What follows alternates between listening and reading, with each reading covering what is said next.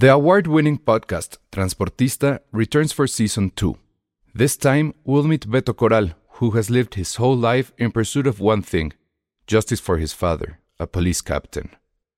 Captain Coral was mysteriously murdered shortly after leading the search block that captured and killed notorious drug lord Pablo Escobar. Listen to Transportista Who Killed Captain Coral? Available on the iHeartRadio app, Apple Podcasts, or wherever you listen to your podcasts. Hiring for your small business? If you're not looking for professionals on LinkedIn, you're looking in the wrong place. That's like looking for your car keys in a fish tank. LinkedIn helps you hire professionals you can't find anywhere else, even those who aren't actively searching for a new job but might be open to the perfect role. In a given month, over 70% of LinkedIn users don't even visit other leading job sites. So start looking in the right place. With LinkedIn, you can hire professionals like a professional. Post your free job on linkedin.com slash achieve today. Escuchas. Escuchas un podcast de Dixo. Escuchas a Dos tipos de cuidado. Dos tipos de cuidado. Con Arturo Aguilar y El Salón Rojo. Por Dixo. Dixo. La productora de podcast más importante en habla hispana.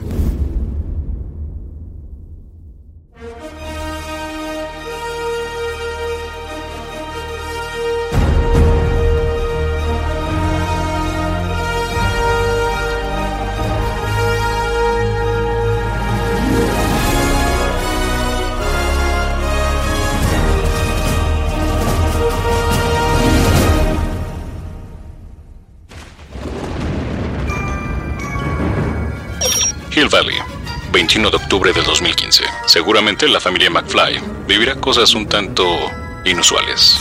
Esta es la primera parte de una serie de tres podcasts que celebran a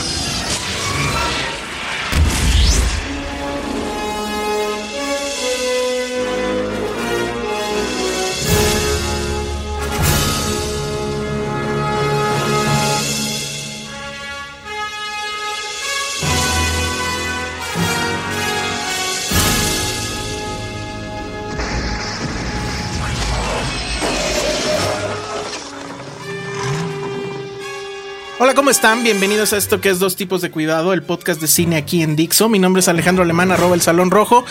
Y hoy, hoy no es viernes, hoy es miércoles. Es una fecha muy especial para nosotros porque el día de hoy, eh, 21, es el día justamente en el que Marty McFly llegaba del pasado hacia ese idílico futuro que iba a ser 2015 y que bueno, pues eh, decidimos nosotros aquí hacer una especie de crossover entre dos podcast colegas de eh, pues de la comunidad de, de, de, podcast que va más allá de Dixo.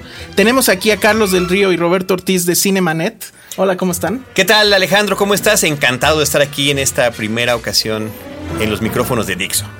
Pues muchas gracias por ser anfitrión aquí. Y también está con nosotros Iván Morales y Jessica Oliva o Peña Oliva de Cine Premier. Hola, muchas gracias por invitarnos. También estamos muy contentos de estar aquí en este primer crossover, espero el primero de muchos. Sí, muy contento de estar aquí. Y bueno, la idea es, o sea, ¿por qué juntarnos? Bueno, eh, en algunos otros podcasts, eh, concretamente en Cinemanet, nos habían invitado antes y pues la verdad es que nos la pasamos muy bien. Entonces decidimos recrear esa experiencia acá en Dixo. Pero también el asunto es que eh, queremos también como que expandir la, la, experiencia del podcast. Creemos que es un, un medio interesante. Cinemanet ya lleva eh, también muchísimos años en esto. Cine Premier ha estado, eh, está empezando ahorita con su, con su podcast. Tengo entendido que llevan. Estamos ahorita en el episodio 7, me parece, pero tenemos, hemos tenido la idea del podcast desde hace más exacto, de 10 años. Exacto, exacto. en no, idea sí, estaba. Pero bueno, por alguna razón no se había concretado y ya están también en esto. Y entonces siento que, que eso también es un buen pretexto. Y también, bueno, pues porque somos fans de Volver al Futuro, nos gusta nerdear al respecto. Y pues queremos hablar de ella, queremos eh, a lo mejor criticarla, analizarla, dar trivia, etcétera. Entonces, bueno, pues esa es la idea. Esta primera parte del programa la van a escuchar aquí en Dixo, la segunda parte la van a escuchar en Cinemanet y la tercera parte la van a escuchar en Cine Premier. Y ya están ahorita disponibles, entonces si van después de escuchar esta, claro, van a, las páginas de Cinemanet, www.cinemanet.com.mx y cinepremier.com.mx. Entonces ahí van a encontrar la segunda y tercera partes.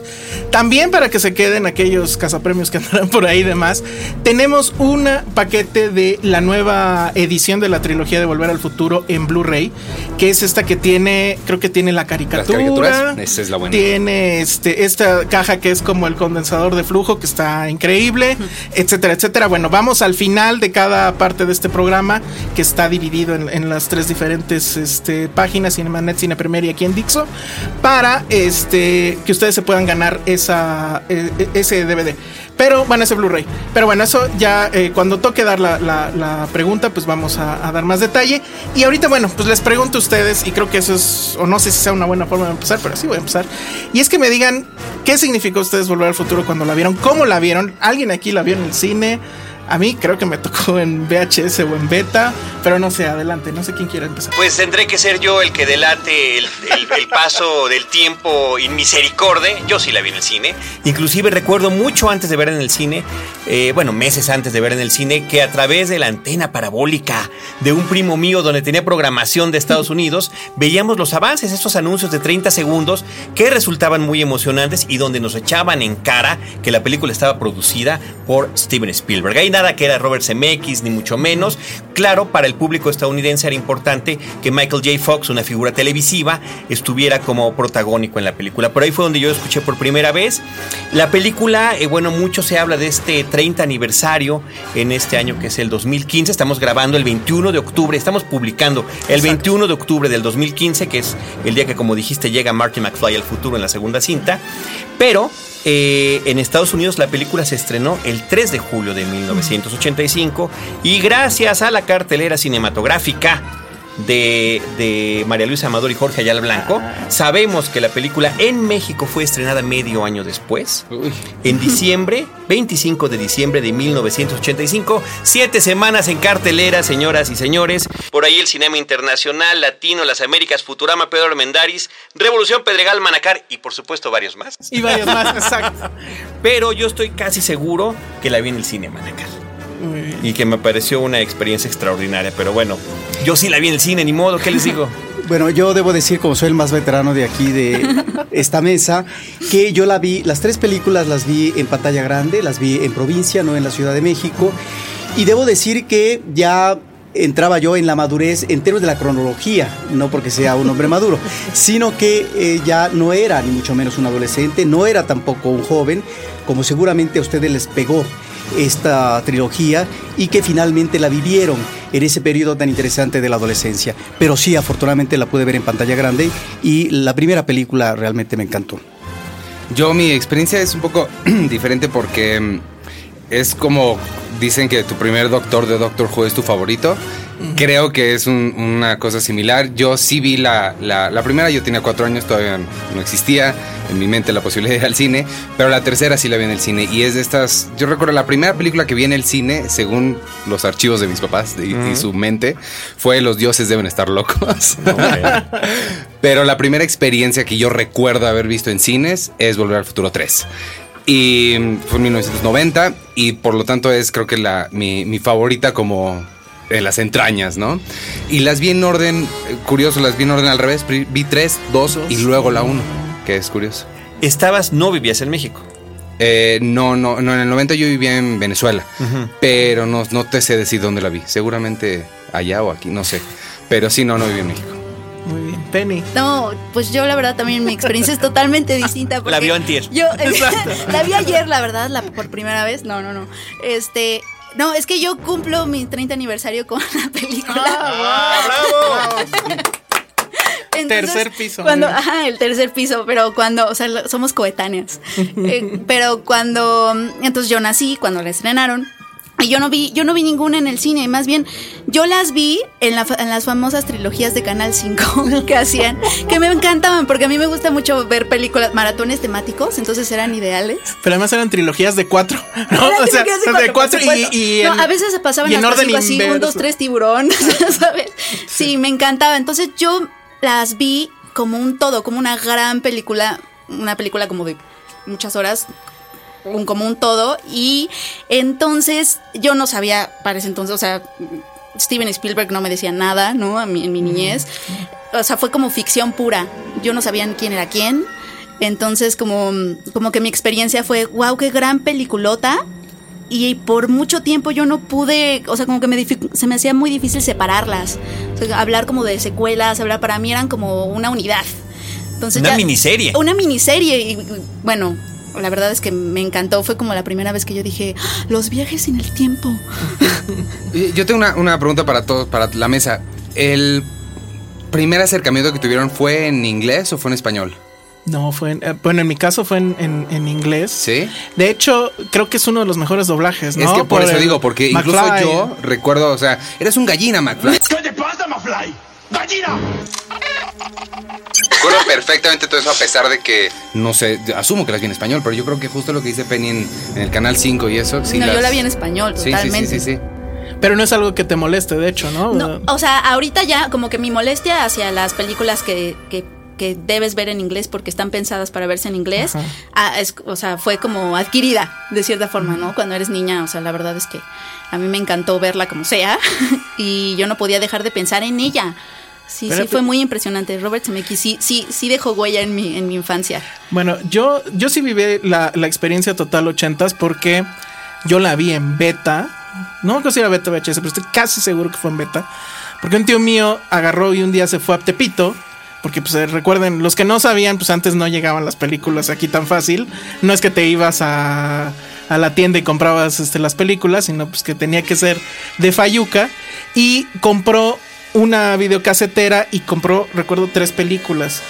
Compró, me parece, El Exorcista, compró ¿Dónde está el piloto? y compró Volver al Futuro. Wow. Y entonces yo la vi en, exacto, yo la vi en, el, en, el, en la tele y pues obviamente quedé fascinado y siempre me quedé además con la pregunta de cuándo irá a salir la segunda parte que supuestamente iba a salir y que supuestamente era un, era un chiste, ¿no? Que al final de la película dijera eh, eh, it continue, no me acuerdo. Pues no, no dice, no dice, no dice. No, eh, de hecho justo eso, ayer que estaba escuchando el, comentario de la primera, lo que dice Robert Zemeckis, porque el comentario de la, de la primera, por alguna razón es como una sesión de preguntas y respuestas en vivo en USC o en UCLA y lo que él dice es, ahorita este print que van a ver no tiene el to be continued al final. Mm. Yo no sabía eso, me, me, enteré ayer. La razón es que eso se lo pusieron ya cuando salió en, video la película porque sabía que venían y bla, bla, bla. Pero en su original no decía nada ni nadie pensó en... Pero ¿alguien sabe si el plan estaba hecho desde la primera? No, no estaba. Yo lo sé, no había ningún plan. De hecho, Robert Zemeckis ha dicho varias veces, de haber sabido, jamás hubiera puesto a Jennifer en el carro con él. De hecho, él no quería que fuera, que, que mostrara el futuro. O sea, lo ha dicho, no, no tenía planes para que la bueno, para la primera. Ajá, o sea, tuviera, la segunda, pues, hablo de la segunda. Yo quiero agradecer esa, esa, ese comentario genuino y sincero de Robert Zemeckis y de Bob Gale en sus documentales eh, y demás, porque efectivamente no había ningún plan para que hubiera una segunda parte siquiera. La película acababa allí. Qué padre que acabe así como que continuará, vamos al futuro, pero ya, simple y sencillamente ellos dicen, era una broma, tal cual. Pero con el éxito de la película, eh, Universal les dijo, va a haber segunda parte. Y si quieren, participen, pero no, o no, pero nosotros la vamos a hacer. Entonces decidieron involucrarse. Y digo, ¿por qué lo agradezco? Porque pues están otros casos como el de, como el de George Lucas que dice, sí, yo ya tenía... Sí, yo lo pensé. híjoles, que me parece intolerable e insufrible. Y además admitir lo que acaban de comentar, Iván y Penny no hubieran subido nunca a la novia al coche, porque eso fue una molestia en el guion. ¿Qué vamos a hacer con ella? ¿Dónde la vamos a poner? Ni siquiera cabe en el coche. No cabe en el coche y no cabe en el guion. Y se nota, porque ¿qué le hago? Pues tírala a la basura o algo. duérmela. La voy a tirar a la basura. Pongámosla ahí. duérmela, duérmela toda la historia. Bueno, ahora, la, la historia original, eh, bueno, digamos, la película original tuvo broncas para ser vendida. O sea, alguien diría ahorita, esta historia, pues cualquiera te la compra, ¿no? Ahorita, como que es muy fácil pensar en que una historia que involucra viaje en el tiempo siempre va a tener este como que público y siempre va a tener este formas de venderse. Pero tengo entendido que en ese mismo documental que viene en uno de los, de los Blu-rays, hablan de que fueron con todo mundo, que incluso creo que Disney sí estaba como que interesado, pero con el tema de que en medio de esta historia había cierta situación ahí de incesto, dijeron, pues cómo vamos a involucrar la, la, insinuación siquiera del incesto. Exactamente, entonces no fue fácil venderlo Fue, fue una cosa que se le fue un poco como también pasó con Star Wars. Sí, a mí, a mí lo que me da curiosidad, también viendo los documentales, en ese momento nunca lo hubiera pensado ni, ni investigado siquiera, pero cuando fueron a vender a distintas distribuidoras de películas, las cintas de adolescentes eran con estos toques sexosos. Todas era de la onda de la comedia porquis y demás, ese tipo de cintas, y esta no. O sea, tenía sí esa insinuación, pero realmente es una película muy sencilla y muy tranquilita, y no era el tipo de película adolescente que creía en los estudios iba a pegar en taquilla. A mí la, anécdota que me gusta de eso es el, uno de los productores, del el COO de Universal, uno de los jefes máximos, les pidió varios cambios cuando la vio. Uno de ellos es que quería cambiar el título de Back to the Future a Spaceman from Pluto. Porque- y él decía muy seguro, es que ninguna película con la palabra futuro en el título va a vender jamás. Y creo que sí responde mucho a esto. Creo que la razón por la cual ahorita las películas de viajes en el tiempo venden tanto, creo que es por, por volver al futuro en gran parte. O sea, sí siento que antes, pues no era una cosa que estaba como en el imaginario colectivo, ¿no? Y, y que bueno, y el chiste está incluido en, en la misma película, ¿no? Creo Sí, que es el- el libro que trae. De ahí se acaba el título del- Ajá, del, cómic. exacto. De hecho, él dice, Ah, es el soy, cómic. soy el, el- soy, soy Darth Vader del planeta Ajá. Vulcano. Vulcano. My name is Darth Vader. I am an extraterrestrial from the planet Vulcan. Y lo quería cambiar. Soy Darth Vader del planeta Pluto para que... Plutón. Exacto. Plutón, claro. Que ya, ni es que ya ni es planeta. Así que qué bueno que no le pusieron ese nombre. Ahora, a mí me parece que es una película que funciona muy bien. En principio estamos ante un guion modélico, es realmente un guion muy bien estructurado y que funciona a la perfección, eh, sobre todo la cuestión del ritmo, es un ritmo exacto, es un ritmo que no se pierde, no se va por peteneras. Creo que hay varios elementos ahí que van a funcionar a la perfección en la taquilla que tiene que ver con el equilibrio familiar.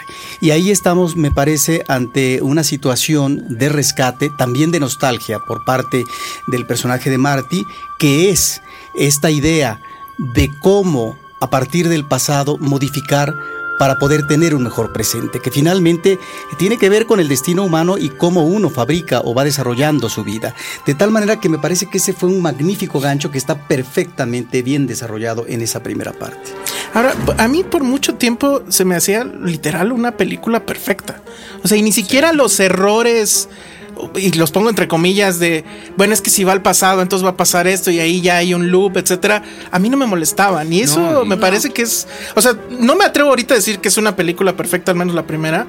Pero, o sea, no sé, por un falso pudor, pero creo que en el fondo creo que sí es una película perfecta Sí. que tiene, Sí te llega por muchas cosas, ¿no? O sea, ¿por qué somos fans de, de Volver al Futuro? Esa Yo- sería yo la creo gran que pregunta. Hay que rascarle mucho para, para encontrarle sus problemas. O sea, sí, Exacto. Estas, el- lo que siempre sucede con las, con las películas de viajes en el tiempo son las paradojas, ¿no? Que tanto hablan.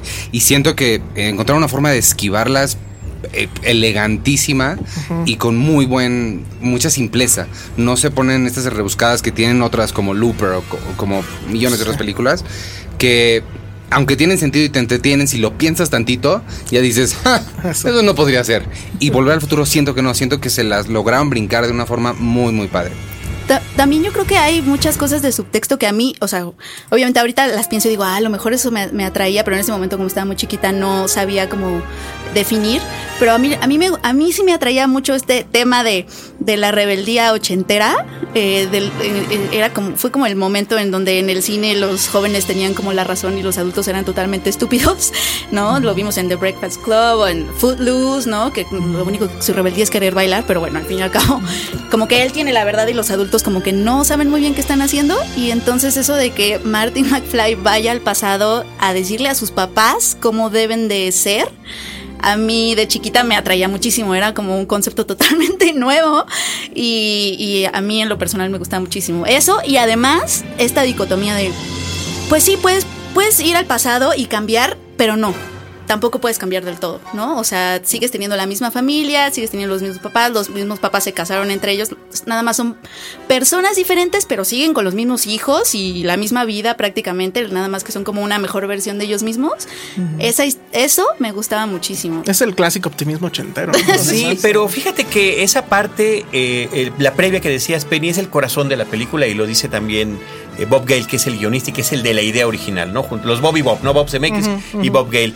Era cuando estaba hojeando los anuarios de la preparatoria de sus papás, decir, estas personas son completamente diferentes a las que yo conozco actualmente. ¿Cómo sería conocerlos?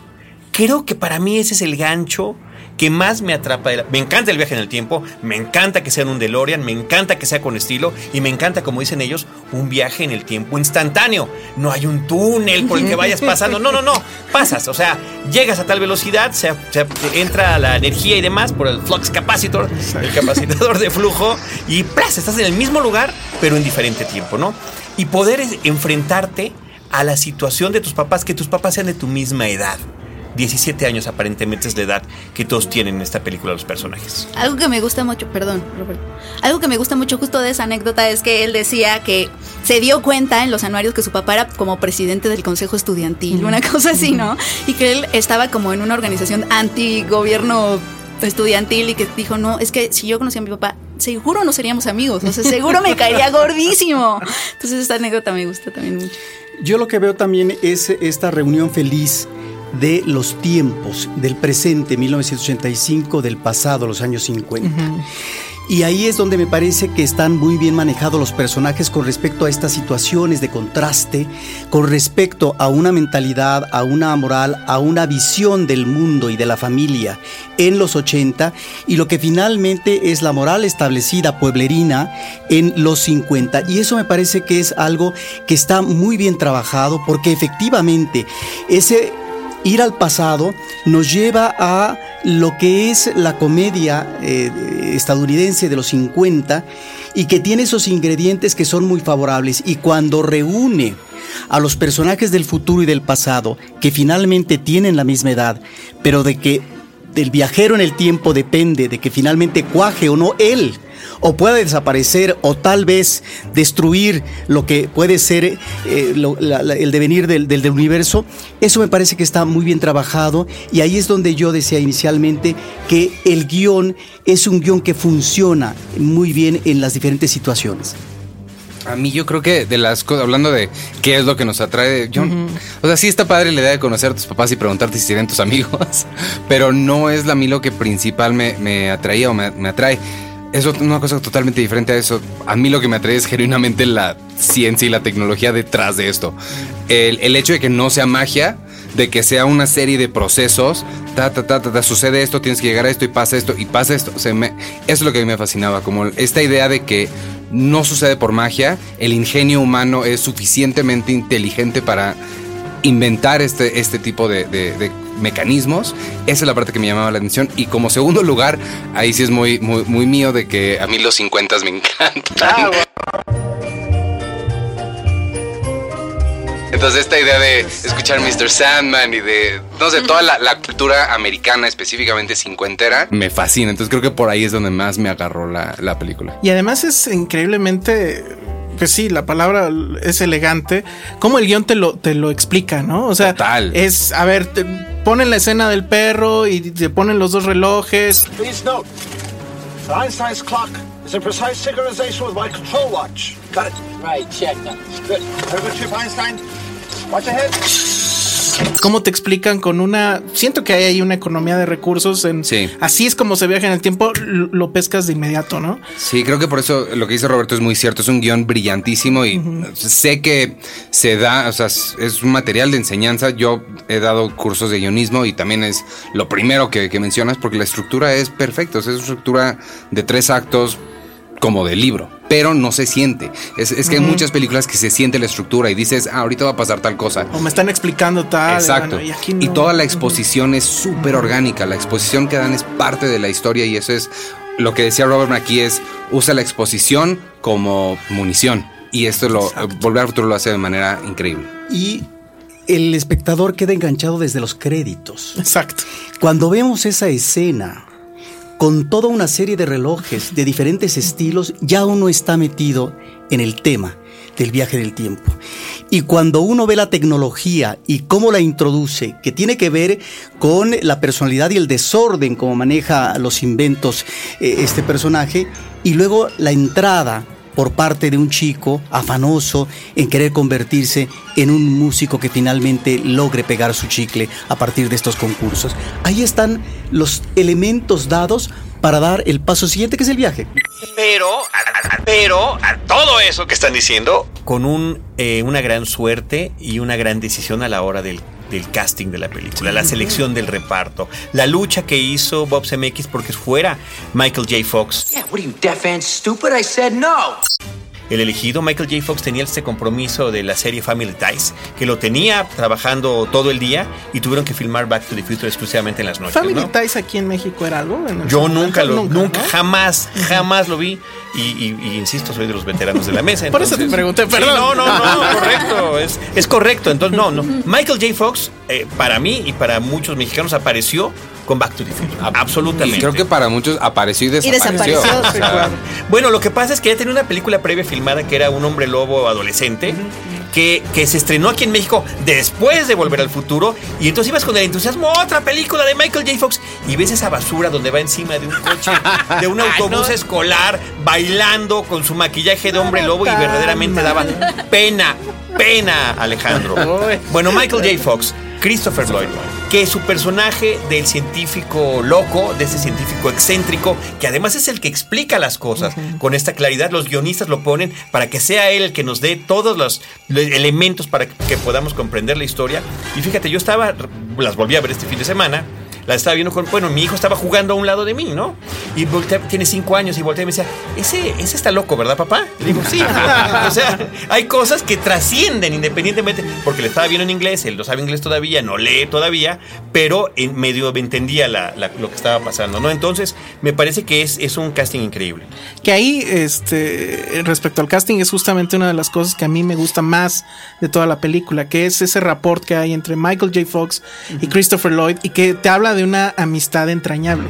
O sea, yo la primera vez que lo vi, yo lo que pensaba era eso. O sea, aparte de querer tener un DeLorean, obviamente, es yo quiero tener un amigo así. Es que, y lo impresionante es que no tendrían por qué ser amigos. Exacto. Y en ningún momento te preguntas, ¿por qué un niño de 17 anda con un viejito? Nunca. Porque lo asumes y tiene sentido y se llevan tan bien que dices, ah, pues van, son amigos. Sí, pero tiene sentido y por eso eh, volvemos al guion, porque este niño vive con unos padres un tanto disfuncionales. ¿Sí? Dos personalidades que finalmente habrá que modificar si es que es posible eh, cuando se vaya al pasado.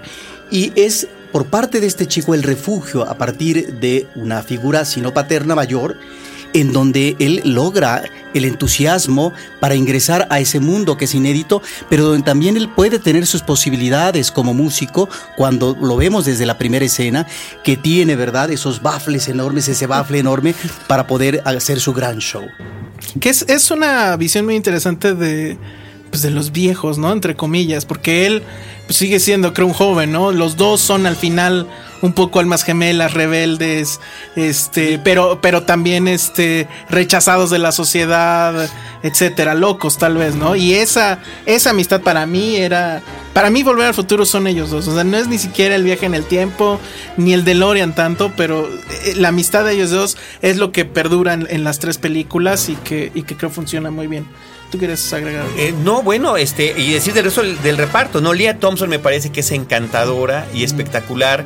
Eh, y fíjate, junto con Thomas F. Wilson, que es el que hace el de Beef, son estos personajes que eh, en las tres películas, adelantándome un poquito, son los que más cambios tienen en cuestión de maquillaje y de las distintas épocas en las que son representados. Pero.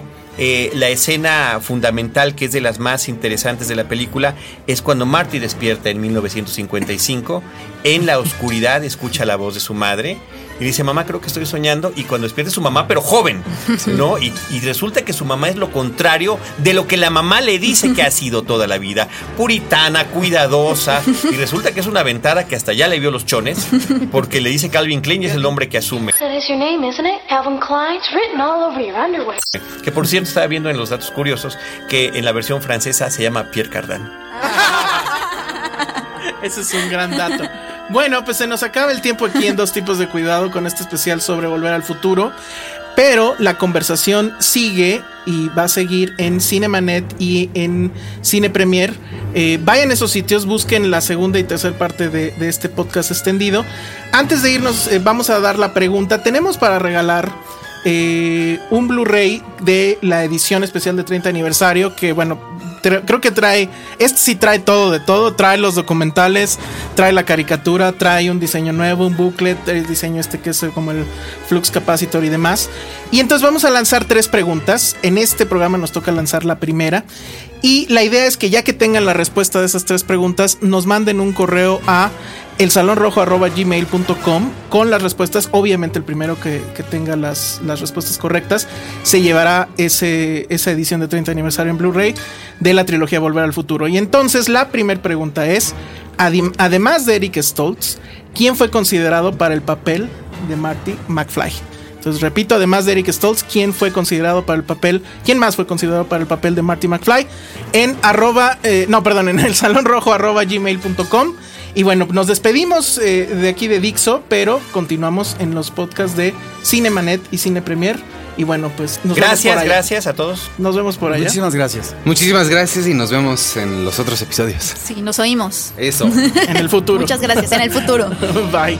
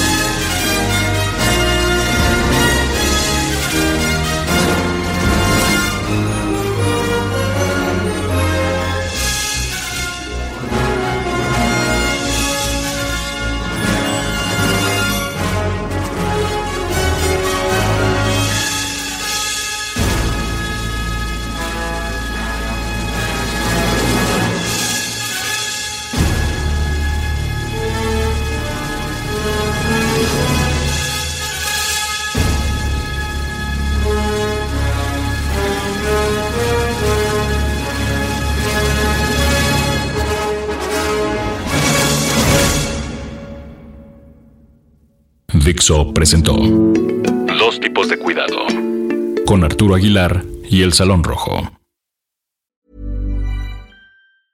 Ever catch yourself eating the same flavorless dinner three days in a row? Dreaming of something better? Well, HelloFresh is your guilt-free dream come true, baby. It's me, Kiki Palmer. Let's wake up those taste buds with hot, juicy pecan crusted chicken or garlic butter shrimp scampi. Mm. Hello Fresh. Stop dreaming of all the delicious possibilities and dig in at HelloFresh.com. Let's get this dinner party started.